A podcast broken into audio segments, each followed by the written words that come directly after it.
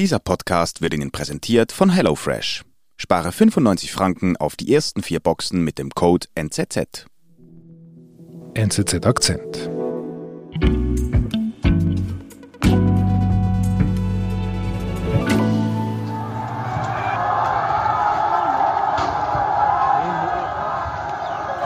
Patrick, was ist denn hier los? Wir sehen Bilder aus Honiara, das ist die Hauptstadt der Salomonen. Genauer, wir sind da im Chinatown von Honiara. Es brennen Häuser, Leute schlagen Tore ein, es wird geplündert. Äh, man sieht Ausschreitungen dort. Mhm. Gut, es sind Ausschreitungen, aber du hast selber gesagt, es sind die Solomoneninseln weit, weit weg. Ähm, ganz plump gefragt, warum soll mich das interessieren, wenn es so weit weg ist? Ja, die Salomoneninseln sind über 10.000 Kilometer von der Schweiz weg und es ist ein ganz kleines Land. 700.000 Einwohner sind das nur. Mhm. Aber es interessiert uns, weil ein großer geopolitischer Wettkampf dort stattfindet in der Region, im ganzen Südpazifik und die Salomonen gehören zum Südpazifik. Und die Ausschreitungen werden durch diesen geopolitischen Konflikt befeuert. Im Pazifik kämpfen China und der Westen um Einfluss. Damit werden kleine Inselgruppen wie die Salomonen zum Spielball der Großmächte, sagt Auslandredaktor Patrick Zoll. Also, Patrick, habe ich dich richtig verstanden? Wir haben es also nicht ausschließlich mit einem lokalen Konflikt zu tun auf dieser Inselgruppe im Pazifik. Nein, wir haben es mit einem lokalen Konflikt zu tun, der durch geopolitische Einflüsse, also Einflüsse von außen, nochmal verschärft wird. Mhm. Wie hat denn das angefangen? Kann man das sagen? Ja, das ginge sehr weit zurück. Da gibt es äh, seit Jahrzehnten Spannungen. Aber vielleicht kann man es aufzeigen am aktuellen Premierminister der Salomonen, das ist äh, Manasseh Sogavare. Mhm. Und er ist eigentlich so eine Hauptfigur in der Politik der Salomonen seit über 20 Jahren. Mhm. Er ist jetzt zum vierten Mal Premierminister, war auch zwischendurch in der Opposition. Und er äh, hat eigentlich das, das Schicksal dieses Landes jetzt seit langem mitbestimmt. Mhm. Und was man wissen muss, die Salomonen sind ein sehr kleines Land mit 700.000 Einwohnern und es ist eines der ärmsten Länder der Welt. Also als Vergleich, das Pro-Kopf-Einkommen der Salomonen ist bei 2000 Dollar, das ist 40 Mal weniger als in der Schweiz. Okay, also es ist nicht unbedingt ein Südseeparadies, wie ich mir das jetzt beim gleich so gedacht habe, wenn ich höre Salomoneninseln. Ja klar, es gibt diese wunderschönen Strände, es gibt dieses äh, blaue, tiefblaue Meer, es gibt diese Palmen, aber viele oder fast alle dieser Länder, und die Salomonen gehören dazu, sind Entwicklungsländer, weit abgelegen, zurückgeblieben mhm. und das, das zeigt sich halt in der wirtschaftlichen Entwicklung dieser Länder. Okay, und das heißt, wenn wir über Sogaware sprechen, das heißt, sein Ziel ist, nehme ich an, Wohlstand zu bringen oder einen besseren, eine bessere Lebensqualität zu bringen. Das ist natürlich eigentlich die Aufgabe jeder Regierung. Und wenn man anschaut, die Salomonen bestehen aus sechs Hauptinseln und 900 kleineren Inseln, wie man so ein Land zusammenhalten soll, wie man da für eine einigermaßen funktionierende Infrastruktur sorgen soll, das ist natürlich eine riesige Herausforderung. Und kostet Geld. Kostet Geld und Geld hat man in dieser Region generell wenig. Also, er ist an der Macht in einem Südseeparadies, das aber ziemlich arm ist was macht er dann, der Premierminister? Also es gibt für die Salomonen eigentlich nur eine Möglichkeit, das ist Geld von außen. Und äh, Ende 2019 reist er nach China und er wird dort großartig empfangen. Es gibt militärische Ehren, Dutzende von Soldaten in Gala-Uniformen laufen einem Stechschritt, präsentieren ihre Waffen vor ihm. Und er steht da zusammen mit dem chinesischen Premier Li Keqiang. Was macht er dort denn? Ja, das Spezielle daran ist, dass äh, die Salomonen bisher mit China gar keine diplomatischen Beziehungen hatten. Die Salomonen haben bisher, mhm. also bis vor zwei Jahren, Taiwan anerkannt und nicht China. Und das ist jetzt das große Umschwenken. Und das ist die aufsteigende Supermacht, die rollt diesem kleinen verarmten Land da den roten Teppich aus.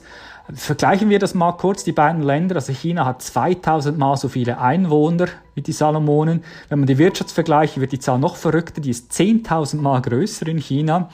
Also das sind völlig ungleiche Partner, die sich da ähm, treffen.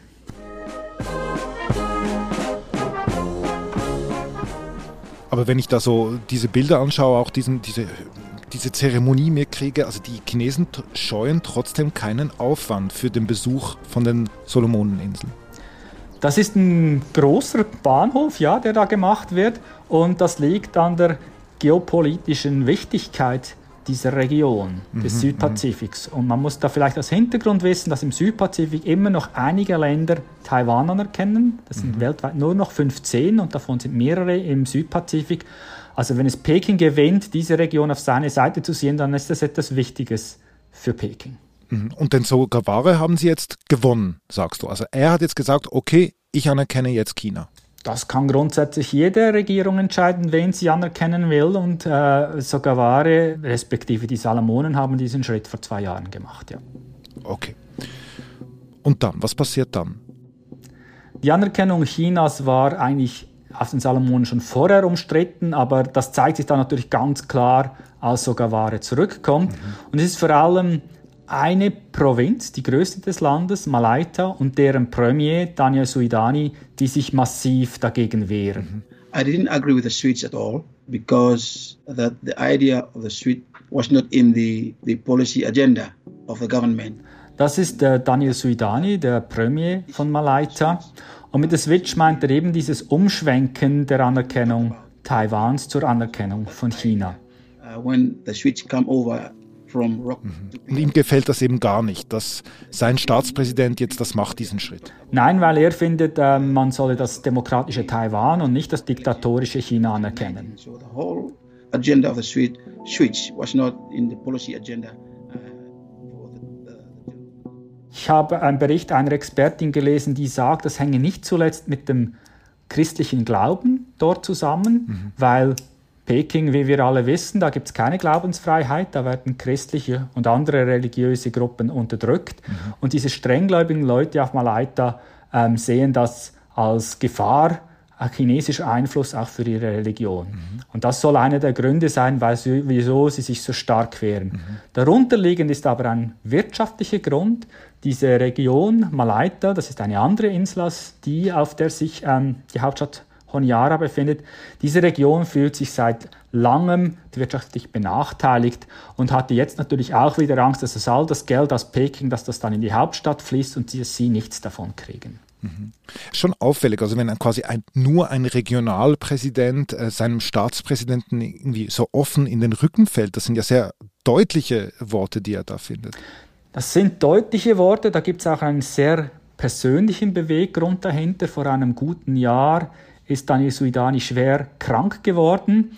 Er musste ins Ausland für medizinische Behandlung und, und die Regierung hat dann versucht, das ist die Zentralregierung von Sogaware, hat versucht, ihn mehr oder weniger zu erpressen und zu sagen, wenn du das mit China anerkennst, dann kannst du ins Ausland gehen. Schlussendlich ja. hat es dann nach Taiwan geschafft, genau eben zum Gegenspieler. Taiwan ist ihm in dieser schwierigen Situation persönlich beigestanden. Das hat natürlich seine Banden zu Taiwan nochmal verstärkt. Okay, also da scheint es ziemliche Spannungen zu haben zwischen Malaita und den Leuten in der Hauptstadt. Da gibt es große Spannungen und diese Spannungen haben in der Vergangenheit schon mal zu großen Problemen geführt. Das war um die Jahrtausendwende, genau gesagt zwischen 1998 und 2003. Und die Periode wird heute in der Geschichte der Salomoneninsel als die Spannungen bezeichnet. Oh. Das waren aber mehr als nur Spannungen, das waren wirklich schwere Auseinandersetzungen und, und gelegt hat sich das erst als 2003 eine Friedensmission auf die Salimonen gegangen ist. Es ist eine Friedensmission, die wurde geleitet von Australien. Es waren aber bis zu einem Dutzend Länder der Region beteiligt. Und die blieb 14 Jahre, also bis 2017 in den Salomonen und hat eigentlich für Sicherheit und Stabilität gesorgt. Okay, alles klar. Gut, also du hast es gesagt, wir haben es gehört, Suidani kritisiert das sehr offen. Was macht er denn jetzt? Also unternimmt er etwas gegen diese diplomatischen Beziehungen, die jetzt die Inseln haben mit, mit Peking? Ja, es ist eine sehr komische Situation, weil Suidani hält eigentlich einfach die Beziehungen mit Taiwan aufrecht. Aha. Und Taiwan spielt das Spiel mit. Ähm, Taiwan hat äh, Malaita direkt Entwicklungshilfe bezahlt, also direkt. Und die USA haben sogar noch einen draufgelegt. Die USA haben letztes Jahr 25 Millionen Franken nicht an die salomonische Regierung. Also das ist ja eigentlich der normale Weg, dass Regierungen mit zentralen Regierungen zusammenarbeiten. Nein, sie haben 25 Millionen Dollar direkt an die regionale Regierung von Malaita geleitet. Und das ist ein Riesenbetrag. Das ist ein x-faches, was diese Region normalerweise pro Jahr als Entwicklungshilfe erhält.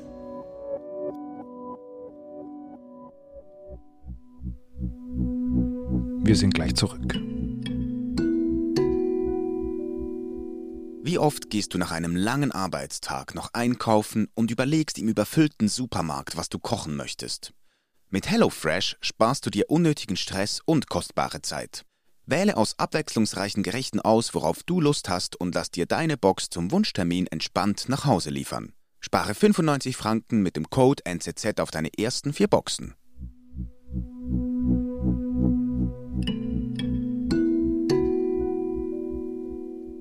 Das ist schon bemerkenswert. Also der Staat kriegt Geld von China eben mit, dem, mit der Aufnahme der neuen diplomatischen Beziehungen und die Regionen halten die Beziehungen aufrecht zu Taiwan und kriegen auch Geld. Also da, da können die plötzlich mit den Schecks wedeln.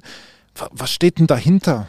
Ja, das ist eine Art, wenn man so will, Scheckbuch-Diplomatie. Mhm. Die beiden Seiten haben zwar schon länger versprochen, dass sie das nicht mehr machen wollen, sich gegenseitig zu überbieten und diplomatische Alliierte abspenstig zu machen, aber in Tat und Wahrheit findet das immer noch statt.